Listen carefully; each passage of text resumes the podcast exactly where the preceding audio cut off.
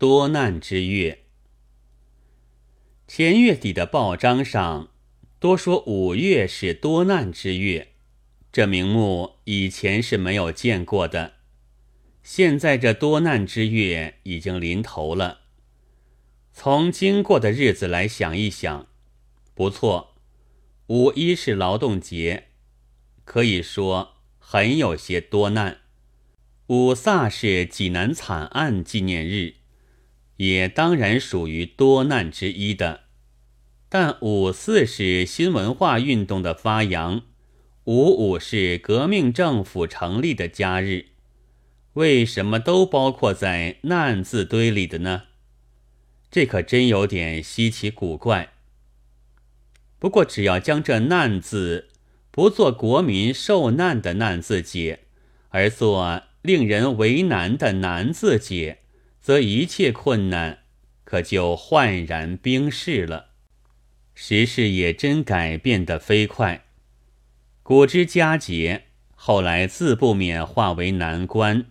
先前的开会是听大众在空地上开的，现在却要防人乘机捣乱了，所以只得函请代表齐集洋楼，还要由军警维持秩序。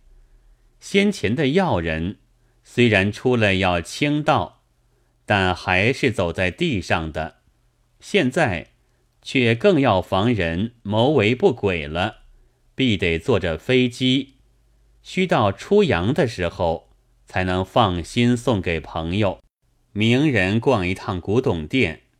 先前也不算奇事情的，现在却微服微服的，让得人耳聋，只好或登名山，或入古庙。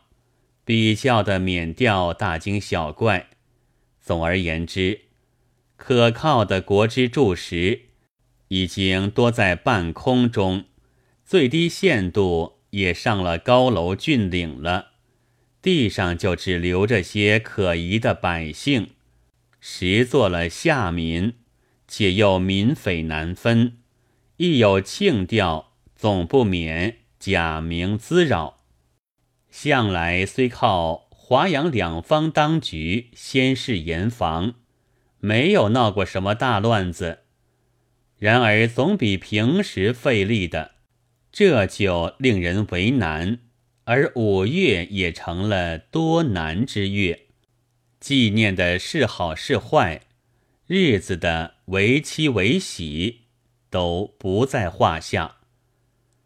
但愿世界上大事件。不要增加起来，但愿中国里惨案不要再有，但愿也不再有什么政府成立，但愿也不再有伟人的生日和忌日增添，否则日积月累，不久就会成个多难之年。